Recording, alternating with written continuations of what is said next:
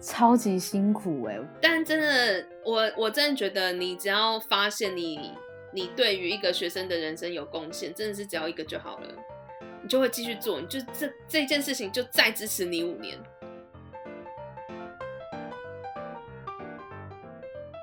你现在收听的是《为文青时间》。Hello，欢迎大家收听今天的节目。我们今天的单元是职人来聊。然后我今天请到一位我的朋友，嗯、他的工作其实是我们之前都没有接触过的。然后我觉得也是一个蛮不能说特别，好像是他就是存在你生活之中的工作。可是我真的第一次认识有人在伦敦是做这个工作的。我先请我的朋友 Annabelle 来跟我们自我介绍一下。大家好，我是 Annabelle。我是呃，在东伦敦一所高中教书的老师。你真的都没有接触过老师吗？在伦敦，在伦敦没有啊。我刚刚那样讲，大家会误会，想说这到底是 什么什么工作？明明就很普通啊。对，就是在你身边，好像很普通。可是我真的没有在伦敦接触过。就是我自己的朋友是老师，应该是说，呃，普通台湾人不会到英国来当老师啦。对啊，所以我觉得很，我觉得很特别。就是我第一次跟你接触到的时候，然后听你说你是老师，我也是哇，竟然有台湾人在这里当老师，蛮奇妙的际遇。你我觉得，对啊，你你可以跟我们分享一下，因为你也是先来对英国念书嘛，我记得，对，然后念书完才待下来的。对，对，对，对，可以跟我们分享一下你的很简单的，就是你为什么会来伦敦啊？然后。你是念什么的？怎么会走上老师这条路？呃，我从大学开始讲好了。呃，我大学的时候是念英文系，我们是校友，对，我们是，我们还同届，对不对？我们同届，然后只是不同系，对，我们不同系，对，我们还有共同朋友，可是这都是我们去年才发现的事情，嗯、超晚。好，反正我就呃，我念英文系，然后其实我那个时候有修教程，而且我在。就是我只差一年我就修完了，但是后来我放弃，嗯、因为在台湾英文老师的那个市场太饱和了，所以、嗯、呃，因为公立老师呃公立学校老师蛮难考的，我不确定我有那个毅力去考教甄，然后去跑那些那个场子，嗯、然后所以我就很有自知之明的，我就觉得说我不要去抢这块大饼。呃，也不是大饼啊，就是已经快被快消失的大饼。嗯、然后，所以后来我就呃放弃教程，那剩下的时间我都跑去念文学，因为我非常非常喜欢文学。我不是特别有天分，可是我很喜欢这样。嗯、然后那时候我毕业之后，我在诶某个上市上市 上市公司，我在某个上市公司做呃 B to B 的储备干部。然后我那时候就意识到说我，我我需要有一个第二专长。所以后来我决定工作一年之后去伯明翰大学念国际行销硕士。嗯，我就心想说，行销应该是每一个公司都会需要的，而且也比较好入门海海商业世界这样。哎、欸，我觉得你算眼光蛮前面的耶。真的吗？念那个时候来念行销的人比较没有这么多啊。哦，后来我才发现，对，这几年念行销的犹如。犹如，这叫什么？呃，很难形容的，排山倒海。对，这真的 好多。多因为现在在、嗯、呃，在英国哈，可能遇到学生说：“哎、欸，你是念什么科系的？”其实商科的很多，商科跟设计都很多。然后商科里面又是以会计跟行销对最多。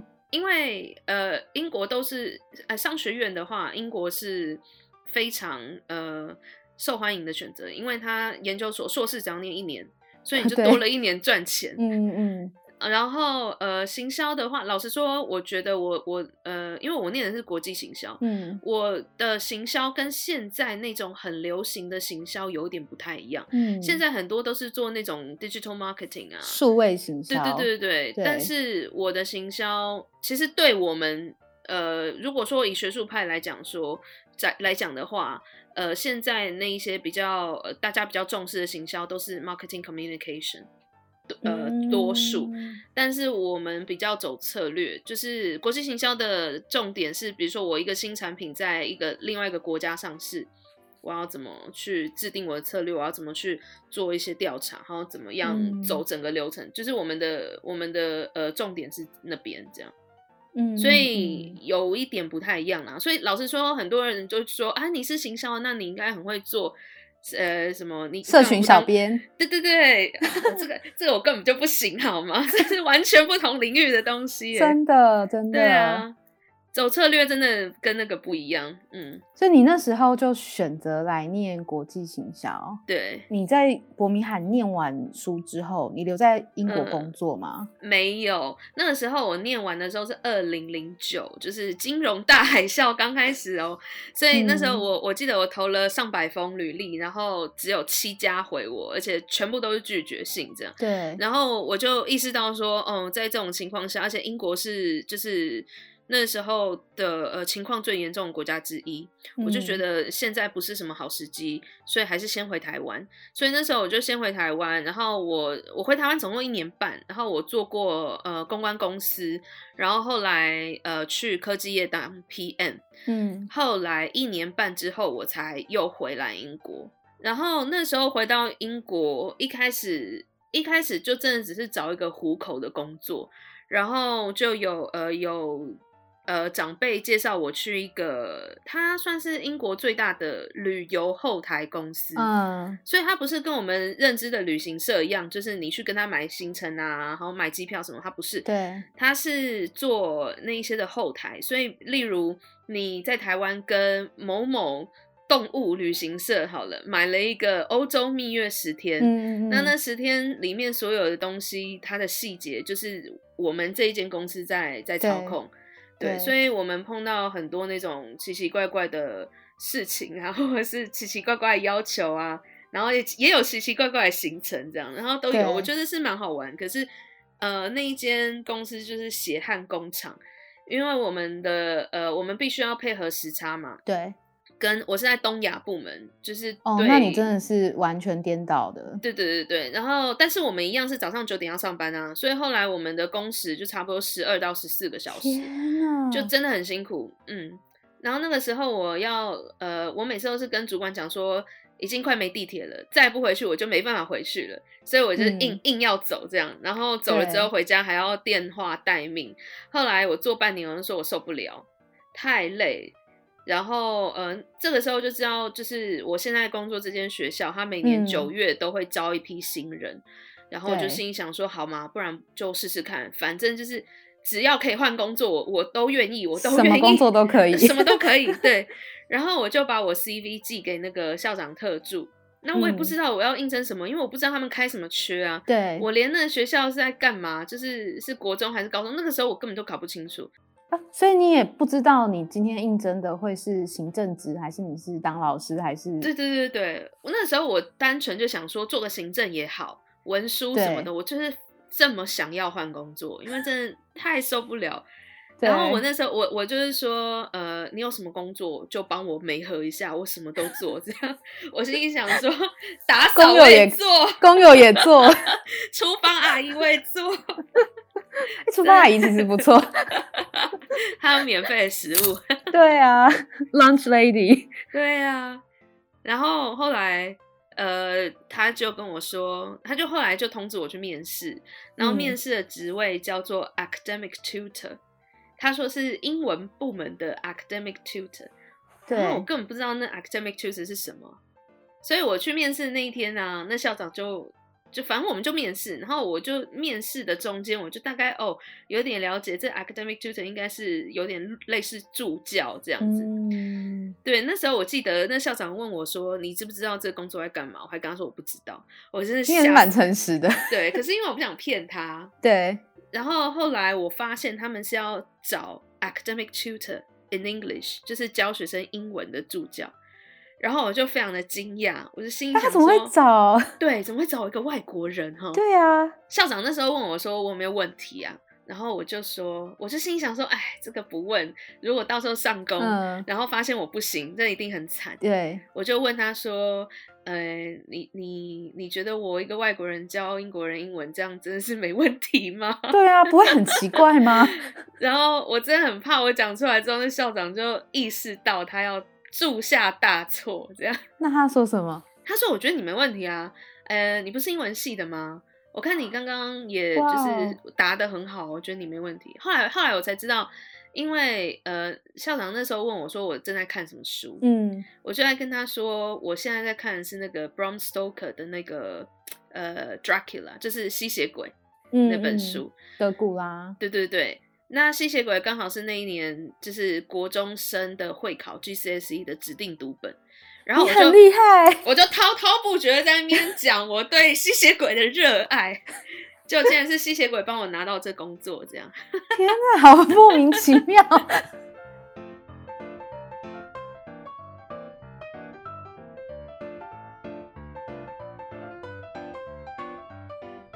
因为你是英文系嘛，然后我是日文系。其实很多人会觉得说，哎，你如果你是这个科系，你你学了这个语言，感觉是你即使没有出国留学，你应该都还蛮厉害的。就是很多人会有这个想法，但这完全不套用在我身上，因为我日文超烂。呃，我觉得英文好吼，嗯，不见得是会很会说，对，或者是很会写。我觉得听说读写都是不同的领域。翻译也是，像以前我在台湾，因为尤其在那间公关公司，因为那间是小的新创公司，嗯、对，所以有的时候老板就会希望你身兼很多任务。例如，我就常常被叫去写英文的新闻稿跟翻译，但我我个人是我恨透了翻译，而且我我翻译很烂。翻译是一个很专门的学问诶，你不是说今天英文系毕业你就会翻译，这这不是这样，完全不是这样。所以我可能是我可能很会讲。但写我可能没有那么会写，我觉得你很厉害的就是这个，因为你说你去面试的时候，你跟老板讲这些，呃、嗯欸，不是老板，就是校长校长讲这事情。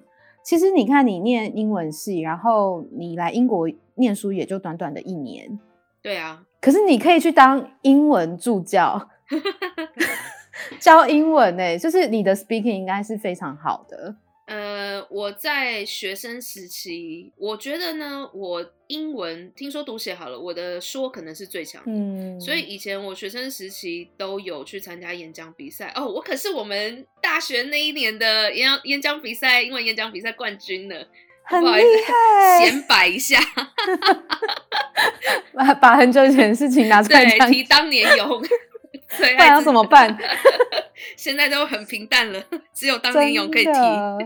OK，很酷。所以你后来就得到，嗯、你就得到这个工作，因为德古拉。对。然后，因为我对于文学也有我自己的想法。老实说，我觉得我没有特别有天分，但因为我很喜欢嘛，对，所以呃，像是以前念书的时候，可能也有一些同学他的文学是有很高，对文学很高敏锐度，可是他不太会讲，然后他可能也不太会写，嗯、对，所以我觉得这是真的，每一个语言学语言的每一个面向是很不都很不一样，对，所以不能说你英文系毕业你就是一定英文很好，我觉得没没有这回事。而且要看你所谓英文好是怎么样的好法，什么定义？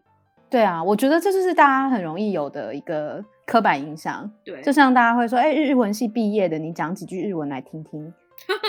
哎、欸，我看日剧我也会讲啊，我现在还会讲韩文嘞。对啊，但我就是很不，我我属于很不会讲的，但是我可能比较可以做像翻译的东西，我就可以做。嗯对，所以真的就是你刚刚讲，真的是每个人的拿手的面相是完全不一样的。对，真的，好好笑。嗯、但我觉得很好笑，就是你因为刚好看了德古拉。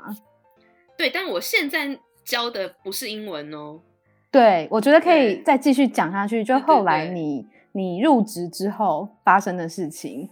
后来我就是做助教，做了一年之后，我就觉得哦，不能一辈子做这个，嗯，因为助教的约是每一年都要续约。哦，续不续约就是看学校那年有没有缺，对，所以我那时候我觉得我自己算是做的蛮不错的啦，因为嗯，到最后我们原本英文系的助教有快要十个吧。最后只剩下三个，嗯、那我是那三个其中之一，哦、所以呃，一方面也是呃，政府给学校经费越来越少，所以他们没办法请这么多，然后再来是他们途中也会开始淘汰一些他们觉得不适用的，所以我那时候觉得，虽然我觉得我做的不错，那学校给一直跟帮我续约，呃，续约也也算是肯定我，但我就觉得不是很稳定。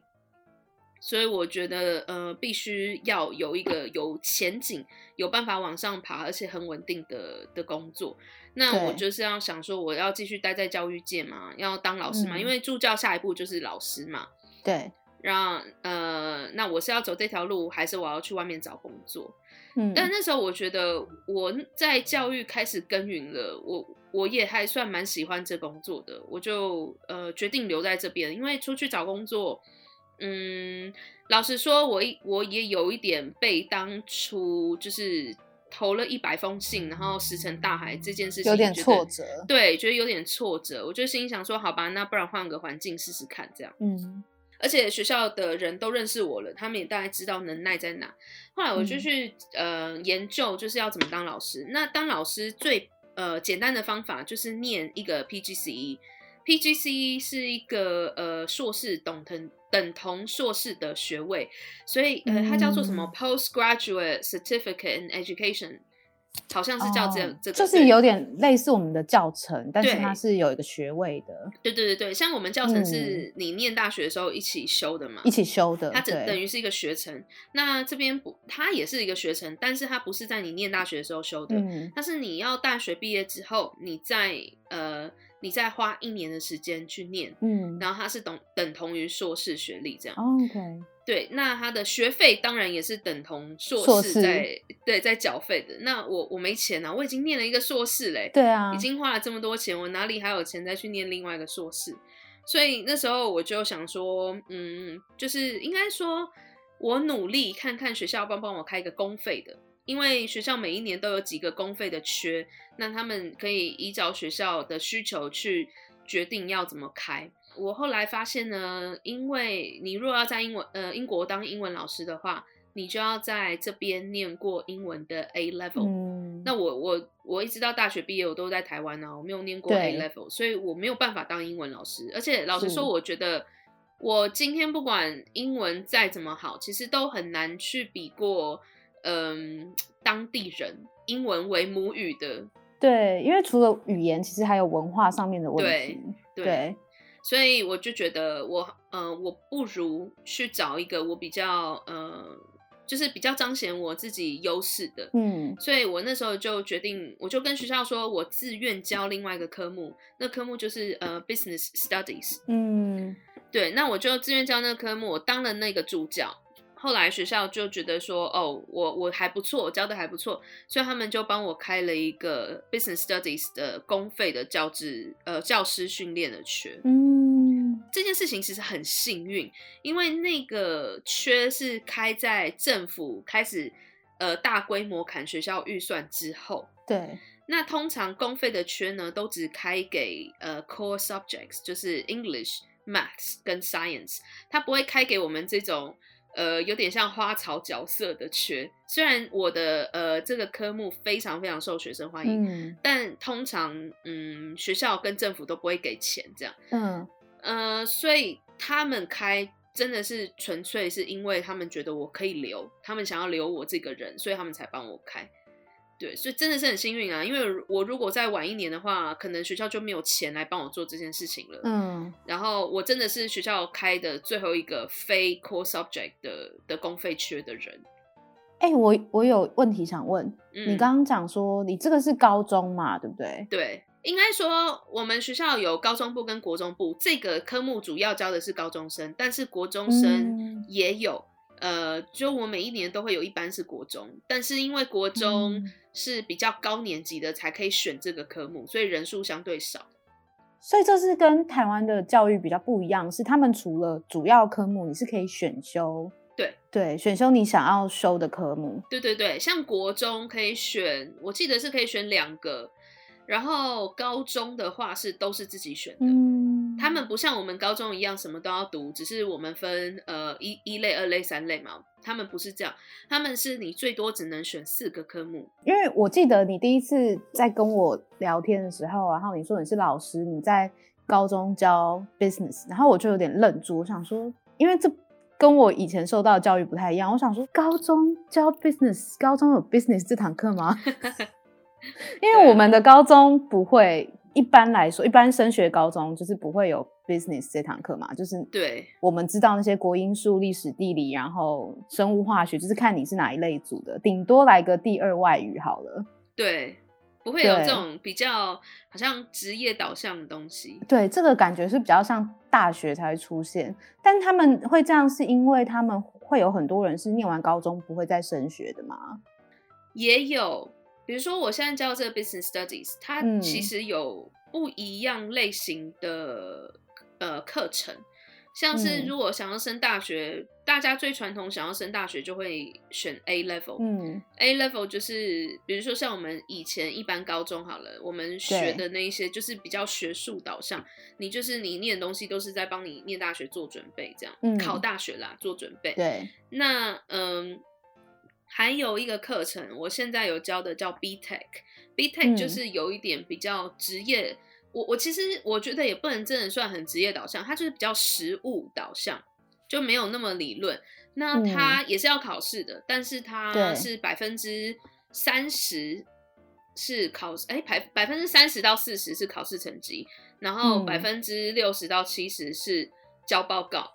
嗯、那你要完成一个报告，你可能比如说我现在要回去上班，嗯、呃，要交的某一个嗯、呃、某一个单元，就是要他们。呃，办一场 event，就是办一个活动这样。嗯、那他活动从开始准备，然后一直到 run 完整个活动，然后到他呃那个最后去评估他的成效，他这个就是一个完整的报告。他可能需要三个月、两个月、三个月去做这件事情。嗯，对对对，所以这嗯、呃，他们是评鉴的方法不一样，评量的方法不一样，但是他们学到的东西。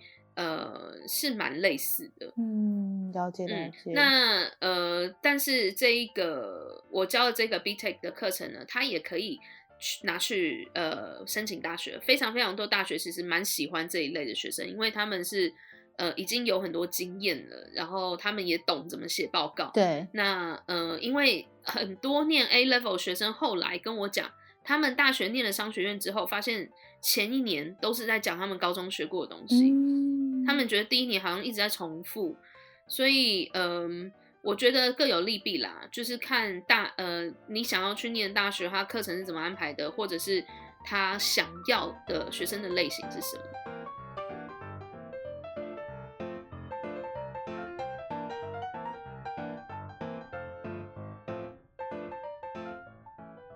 所以你后来就。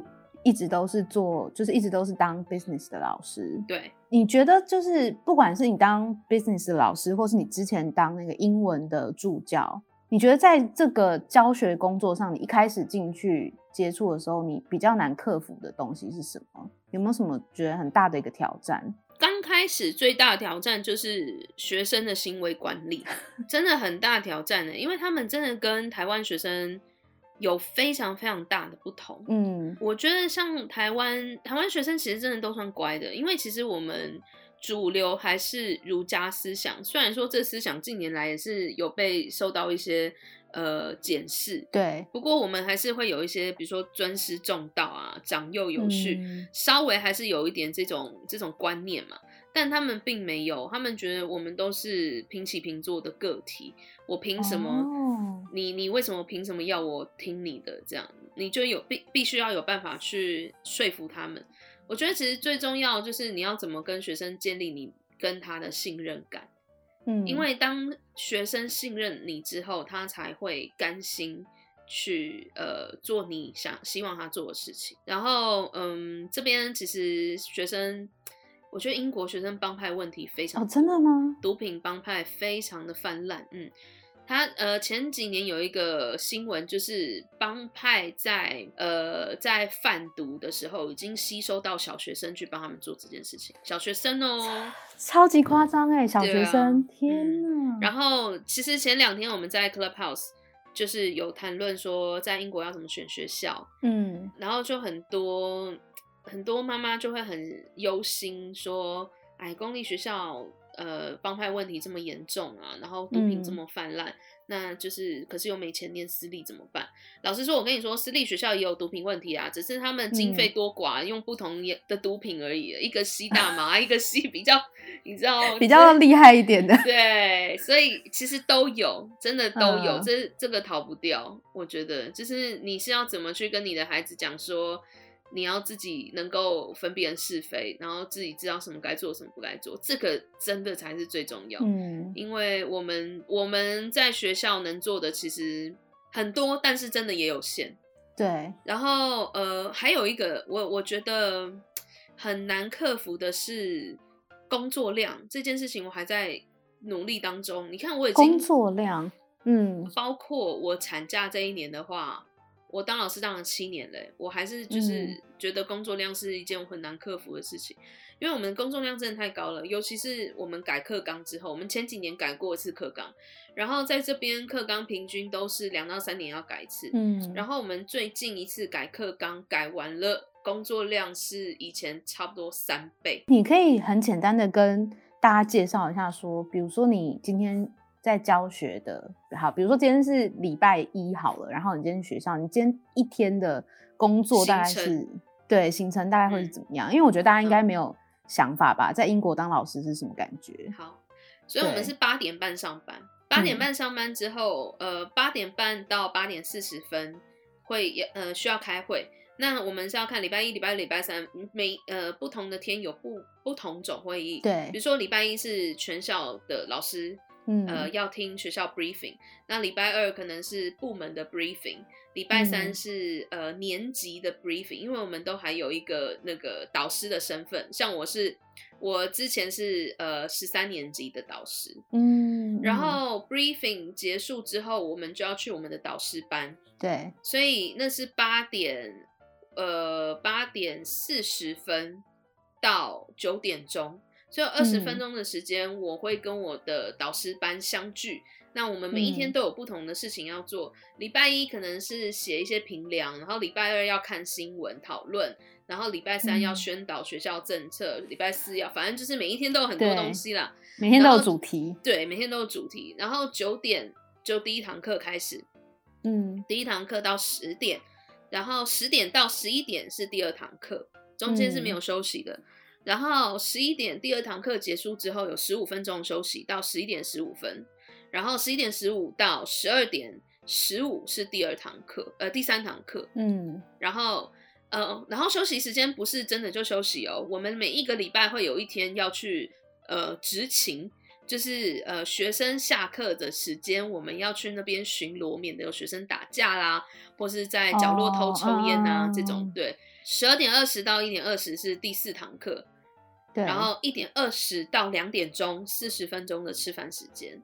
午休，嗯嗯，两点到三点是第五堂，然后学生就回家了，嗯，然后我们有的时候如果说要上补呃补救课程的话，就是三点到四点，对，那通常三点之后呢，呃，我们会开放学生来问问题，不然我们就是会背明天的课，然后或者是改作业，因为我我的我这个科目的作业都是小论文，所以我有非常我海量的作业要改。哦对，真的是海量，我真的没有在开玩笑。我记得 连着两年的呃圣诞假期，我回西班牙婆家的时候，都带着差不多四公斤的学生作业回去。我有看到你那一叠，很可怕。而且我每一天都工作差不多八小时哦，这样两个礼拜改不完哦，改不完。天啊，那像你，比如说好，你说你有一个导师班，然后你还要再教这个科目，你教这个科目是有几个班级要教，还是？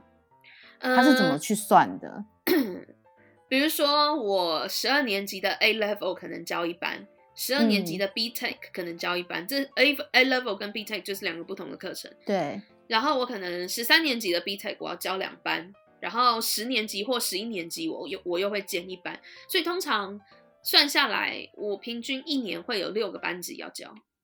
然后一个班级里面大概有几位学生？大概都二十到三十，不一定。我的天呐！所以你有 一百多个学生的作业要改，没有错。而且我不是说一个礼拜教他们一次而已哦。像呃十二到十三年级的 B Tech 这个课程啊，因为他们就是只有念 business，嗯，所以他们我我一个礼拜可能要见他们五到六个小时，五到六个小时的教学时间，他们产出的作业我都要改。就很像我们国文课一个礼拜可能有三四天都有国文课的感觉。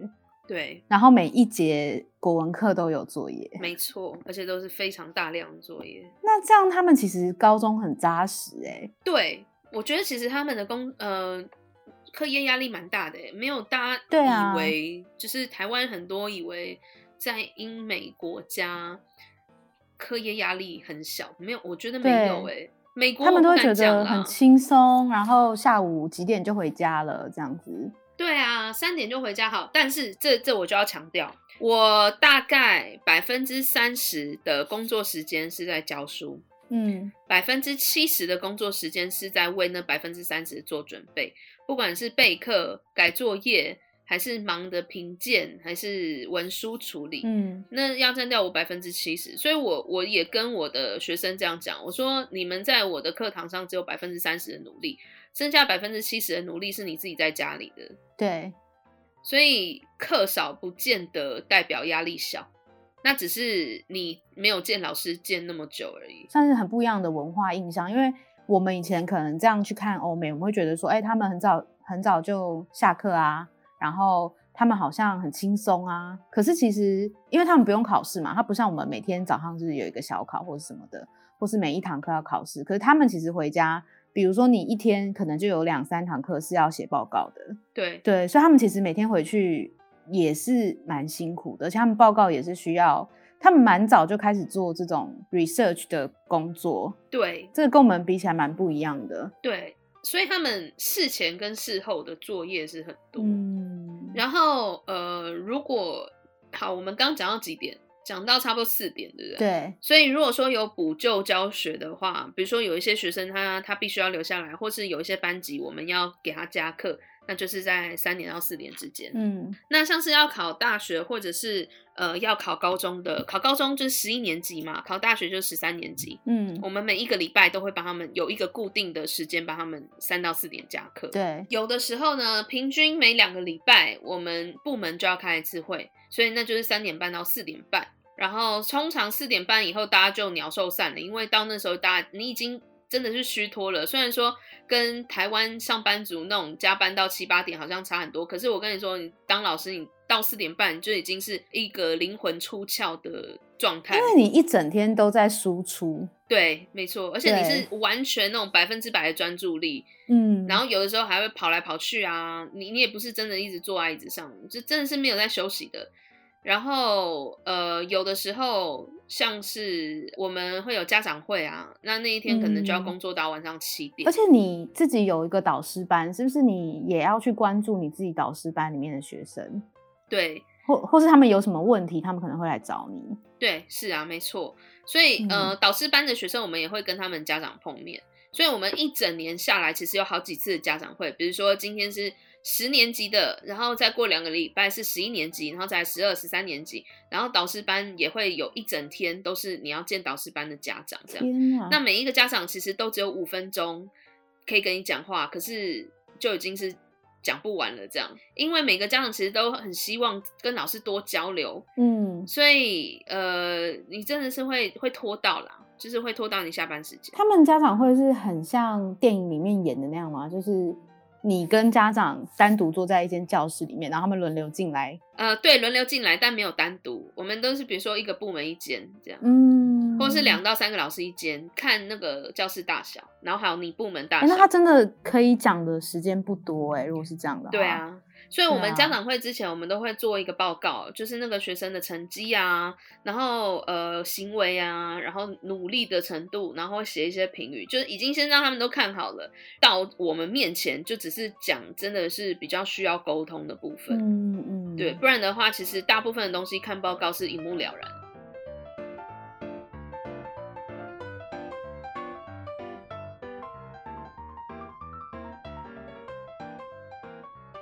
我想，我蛮想要问的，就是你担任导师这么多年，你有没有遇到什么很印象深刻的学生？有，就是跟你比较 close，说是真的让你很麻烦的都可以。诶、欸，有一个有一个学生啊，他那个时候他来，他就是有一个状况，一个女生，嗯、她来告诉我的时候，她已经过了十八岁了，一个十三年级，所以她超过十八岁，就是学校是。嗯，没有什么，没有没有办法帮他。他呢，嗯、她就是交了一个男朋友，他是一个穆斯林，嗯、我们我们那一区非常多穆斯林的后代。对，然后他好像是我忘记他是哪里的，阿尔及利亚嘛？还是土耳其？我不我不太记得。她交了男朋友之后，她就被她的哥哥威胁要杀掉他。在穆斯林的文化里面，有一种叫做 honor killing，他会觉得说这这个女生败坏门风啊，怎么敢就是交男朋友？要清理门户。对，那呃，其实现代人啊，大部分已经都不会有这种观念了，但是有一些比较传统的还是有。嗯，所以他哥哥就扬言要要杀了他，那他就报警了。之后警察就说你不能再回家了，免得有生命危危险。对。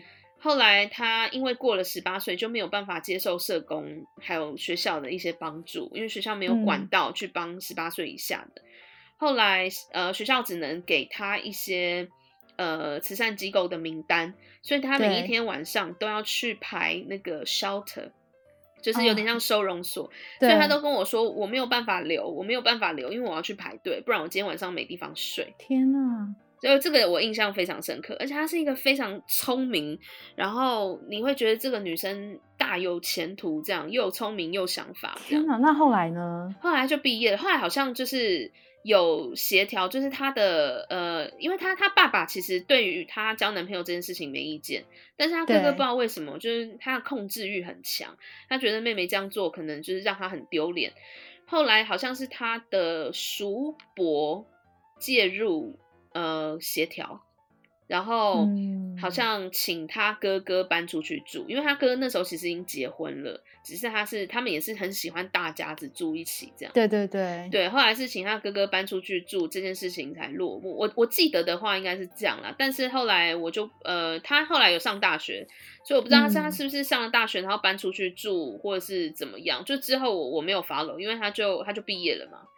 所以这件事情在我们学校来说就结案了。对，竟然这种故事会在真实生活中发生呢？嗯，还有哦，就这呃，还有另外一个是我没碰到，但是别人碰到，嗯、就是像你知道，在英国啊，嗯、呃，在学期中间，如果你请假，你是会被政府罚钱的。就是你不可以，哦、对，对你，你不能说爸妈说，哦，因为我们学习中间出国比较比较便宜，我就在学习中间带我。不能随便这样旷课。对，不能旷课。那呃，也有这个原因，是因为呃，像也有一些文化，像也是也是呃某一派的穆斯林文化，他们会让他们的女儿去做阴蒂割礼。嗯，对。那因为在英国比较找不到这种阴蒂割礼的，或者是就。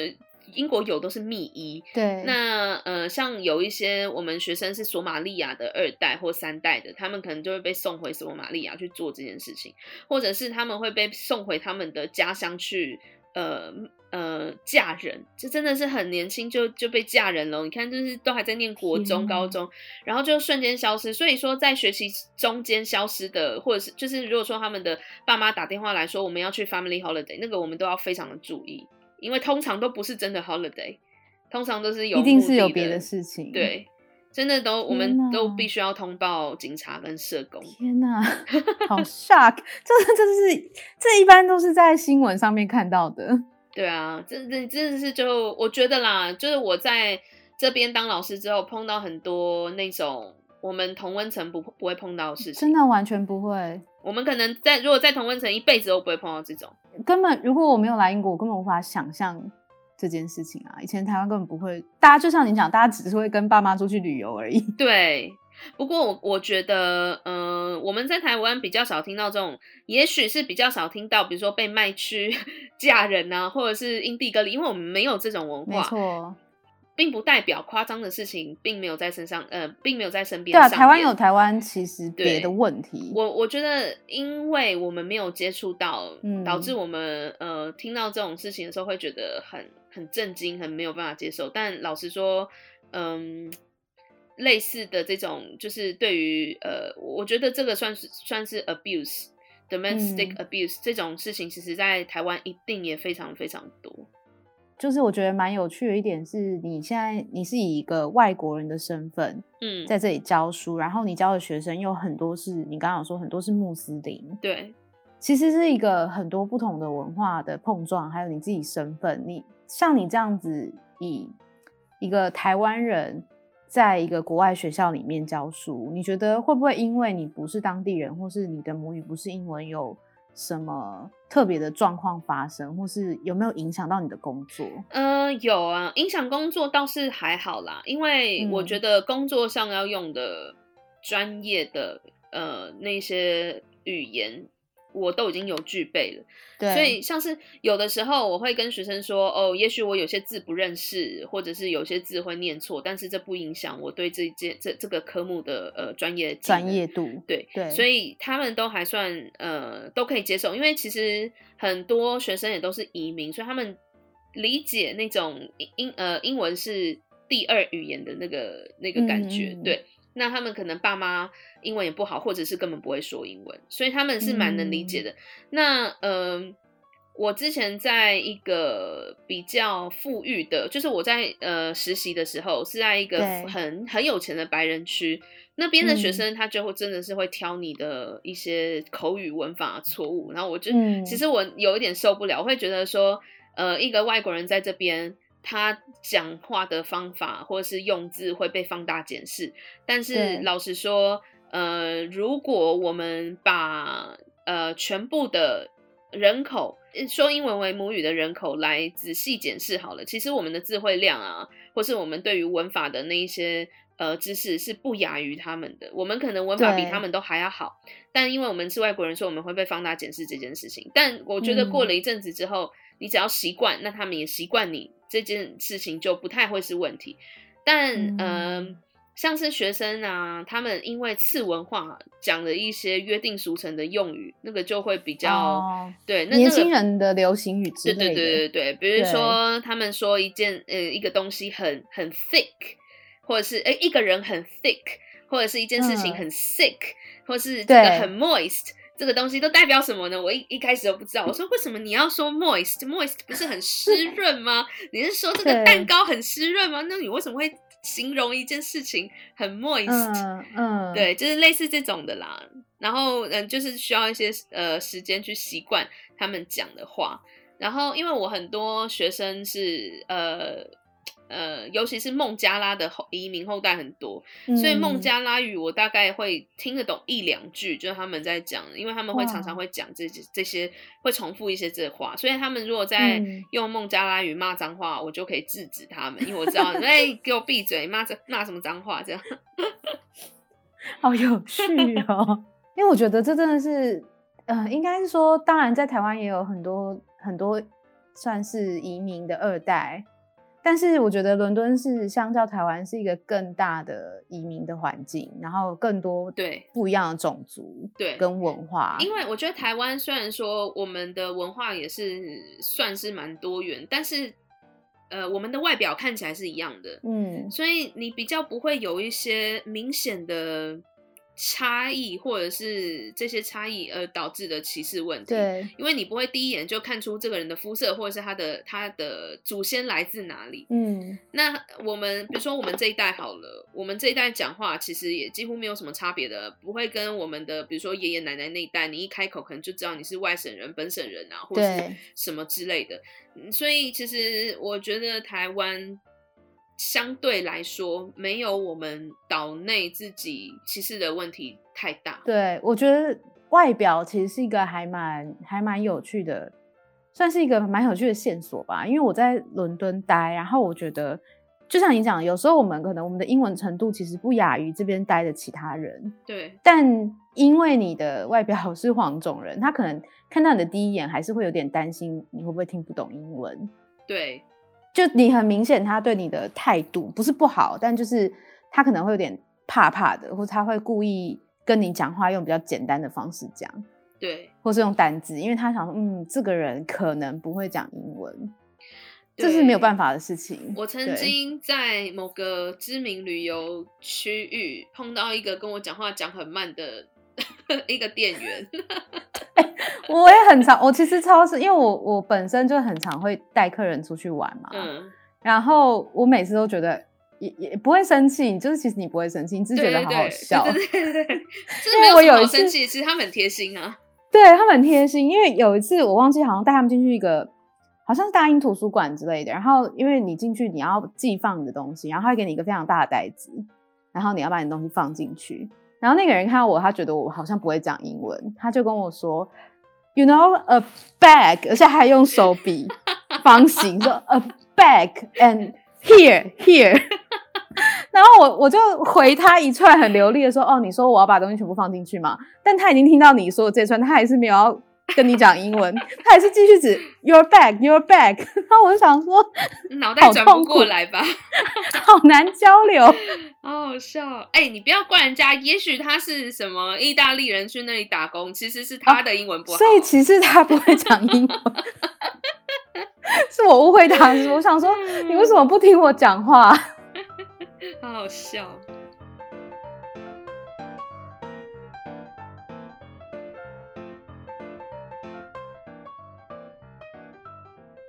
你觉得你工作这么久，你刚刚说七年的时间，你有没有什么觉得非常有成就感的事情？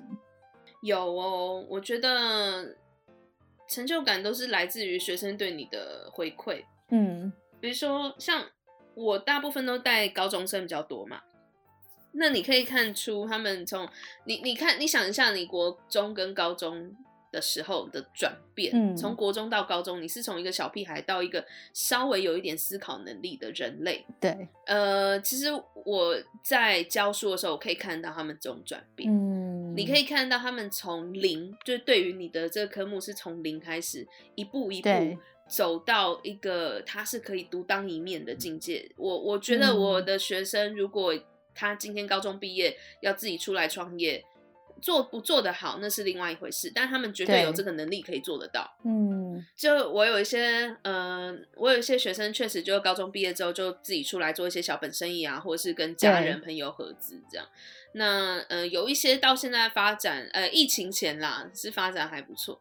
那你看到这件事情，之后，你就会。你就会很有动力，你就会觉得你做的事情是有意义的，有贡献的。那或者是对，或者是、嗯、比如说一个学生，他是他家里第一个有能力上大学的，你也会觉得说，我现在做的事情是在翻转他的人生，他的人生因为教育这件事情可以有更更多的选择，然后可以走向一个更好的路。天哪！所以这件事情是会让我觉得很有热情，可以继续走下去。我觉得当老师真的要有热情诶，因为。你没有热情的话，你根本做不下去，因为太累了，真的太累太累了。然后呃，你你没有这一些小小的感动，一直去支持你走下去的话，其实很快就会放弃。像呃，我跟你讲一个数据哦，在英国有一项数据，就是百分之五十的新老师在开始当老师的五年内会离职。我说的离职不是说去别的学校工作，而是就完全放弃当老师这件事。不做老师，对对。而且你训练成老师的代价其实很大哎，你你想想看，如果说大部分的人是没有走公职，呃，讲错了，没有走公费这件事情的话，对，你不仅要呃花一个硕士学位的学费，然后你还要训练两年，那两年是无薪或者是极低薪。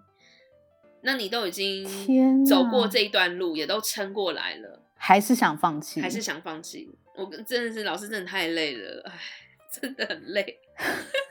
我看得出来，你整个 已经想到要回去上课，已经整个人 真的好。那你最后跟大家分享一下，就是如果也有一些朋友是之后想要。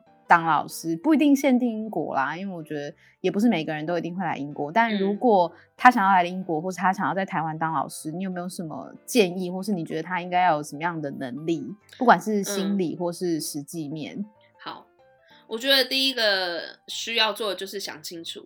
我觉得当老师真的要想得非常清楚，因为你如果没有当教育工作者的热情的话，你只如果只把当老师这件事情当一个糊口的工作。你会对于你的学生造成负面的影响。对，嗯，我觉得不要说误人子弟好了，你你对他们的人生都会有一个负面的影响。你自己想想看，你是不是对于一个科目的喜爱程度，其实跟老师是非常有关联的。对，老师可以引起你的学习兴趣，没错。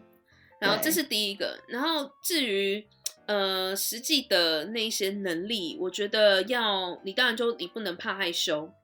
嗯，然后你也要有可以临场应变的能力，因为你每一天在教室里教书，嗯、那每一天的状况是不一样的。对，比如说今天有一些学生，你不能控制说他们人生里发生什么事情，他也许他爸妈在吵架，嗯。那他今天就带着一个非常坏心情、坏脾气来，看到谁都找麻烦。那也许他今天就跟他隔壁的一言不合就打起来了。这个时候你，你你必须要这个能力去去解决这件事情。嗯，所以呃呃，解决问题的能力也是，还有做决策的能力，必须要有能力去做决定。对，我觉得我。当时在台湾工作的时候，最不会的就是做决定，嗯，因为我很怕我做这决定，老板怎说什么怎样怎样，就他不喜欢啊，或者是其实老板就是你可能要承担一个压力，对决定的后果，对，那你就觉得不如让老老板去承担吧，就都问他就好了。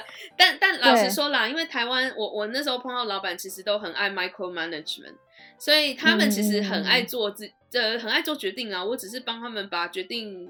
去实践的一个人而已。对，我一直到英国当老师之前，我都比较没有做决定的能力。嗯，后来真的是因为当老师之后，你必须要为你的学生负责。对，所以你要做非常非常多小心却大胆的决定。所以这真的也很重要。我觉得这件事情其实是很多人在一般的职场上，如果说你没有碰到这个情况的话，是一个是很多人会。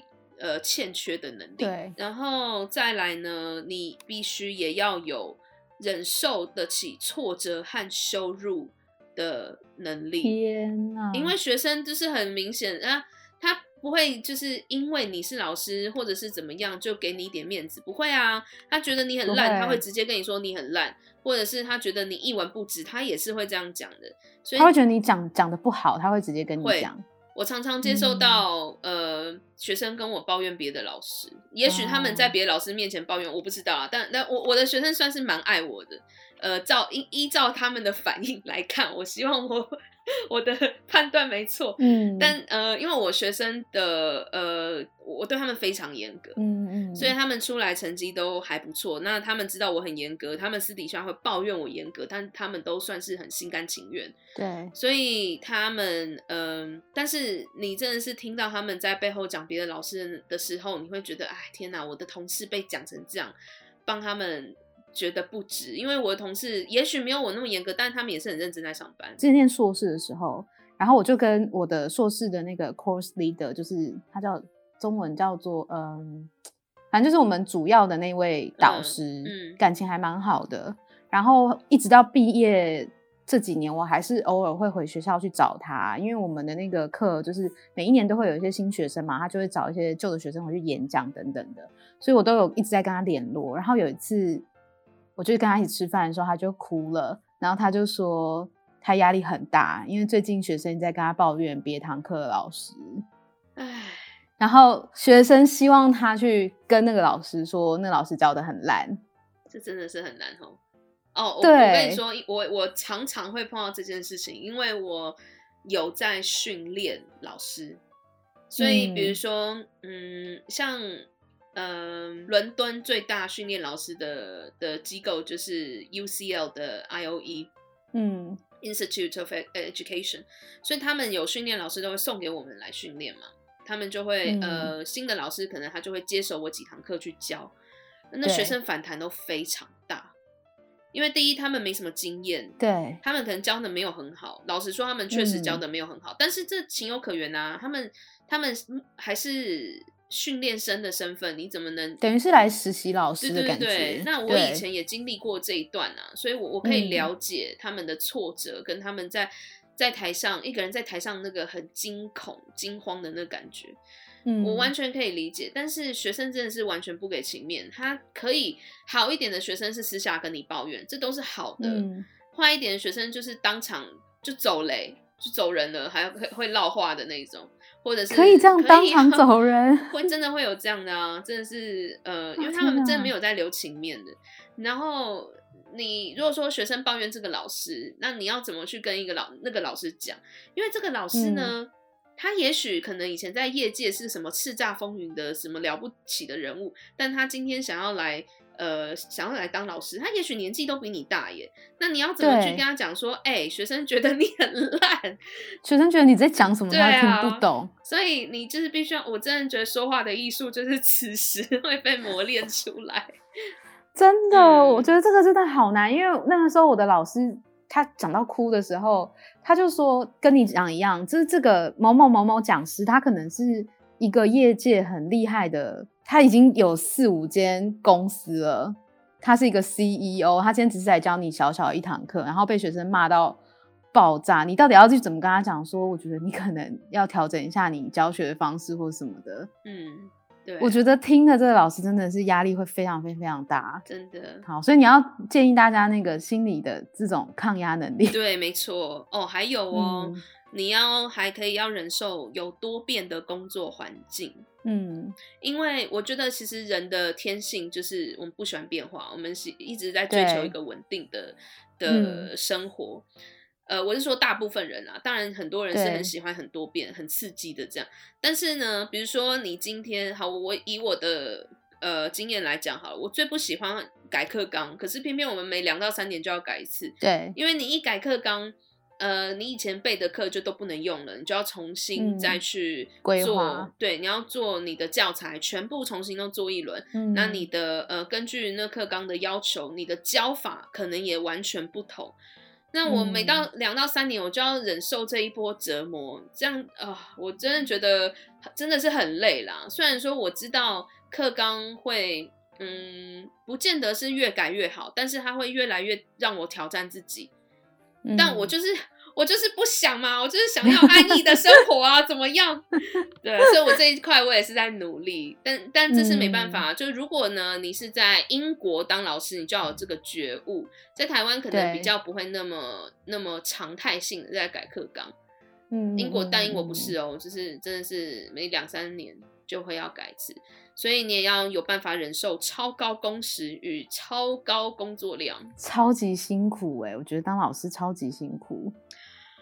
但真的，我我真的觉得，你只要发现你你对于一个学生的人生有贡献，真的是只要一个就好了，你就会继续做，你就这这件事情就再支持你五年。他们为什么没有教师节这件事情？对啊，他们应该要有教师 节。他们没有孔子啊，没有孔 子生日。对啊，因为我我其实有看到，就是你呃，你要离职去生小，也不是离职，你要留职停薪去生小孩的时候。你有 po 过一张照片是，呃，大家送了你很多东西，然后你的桌上满满的花啊、巧克力啊、礼物什么的。其实我看到那个觉得很感人，代表你是一个很成功的老师哎、欸。呃，我希望是这样子，没错。因为如果是一个很讨厌的老师，大家巴不得他赶快离开啊，会欢呼。对啊，根本不会有人送花给他。那个时候，我有一个同事看到我，我、嗯、我我真的我一辈子没有收过，我没有看过这么多巧克力，我只有在那个什么呃超市的架上看过这么多巧克力。我那天巧克力简直是，你知道，后来我还叫了一部计程车来载，有多到这样？因为我实在是带不回家，真的我就带不回家。巧克力啊，礼物、花、气球是非常多。然后我同事那时候看到，他就说：“哎呀。”你一定是一个很好的老师，对呀、啊，就心想说，嗯，不好意思开口，我不知道你对好老师的定义是什么。而且你要到这样怎么讲？嗯，对啊，还是要讲说也没有，就是要谦虚，还是要？对，我就嘿嘿干笑。对啊，我觉得这样看起来是觉得是蛮成功的老师啊。然后最后分享一下，就是你 Annabelle 有在脸书有一个自己的粉砖吗？哎、欸，我不知道到底要不要分享这个哎、欸，因为我都没有在经营更新。对，我真的是没有在经营，可以可以在 Clubhouse follow 我，因为我在 Clubhouse 比较活跃一点，oh. 因为不需要对我来说不是一个比较有弹性的平台。OK OK，所以如果大家想要听更多，就是你在这边的教育的一些经验啊，或是你因为你现在也是妈妈了嘛，就是你的生活的经验。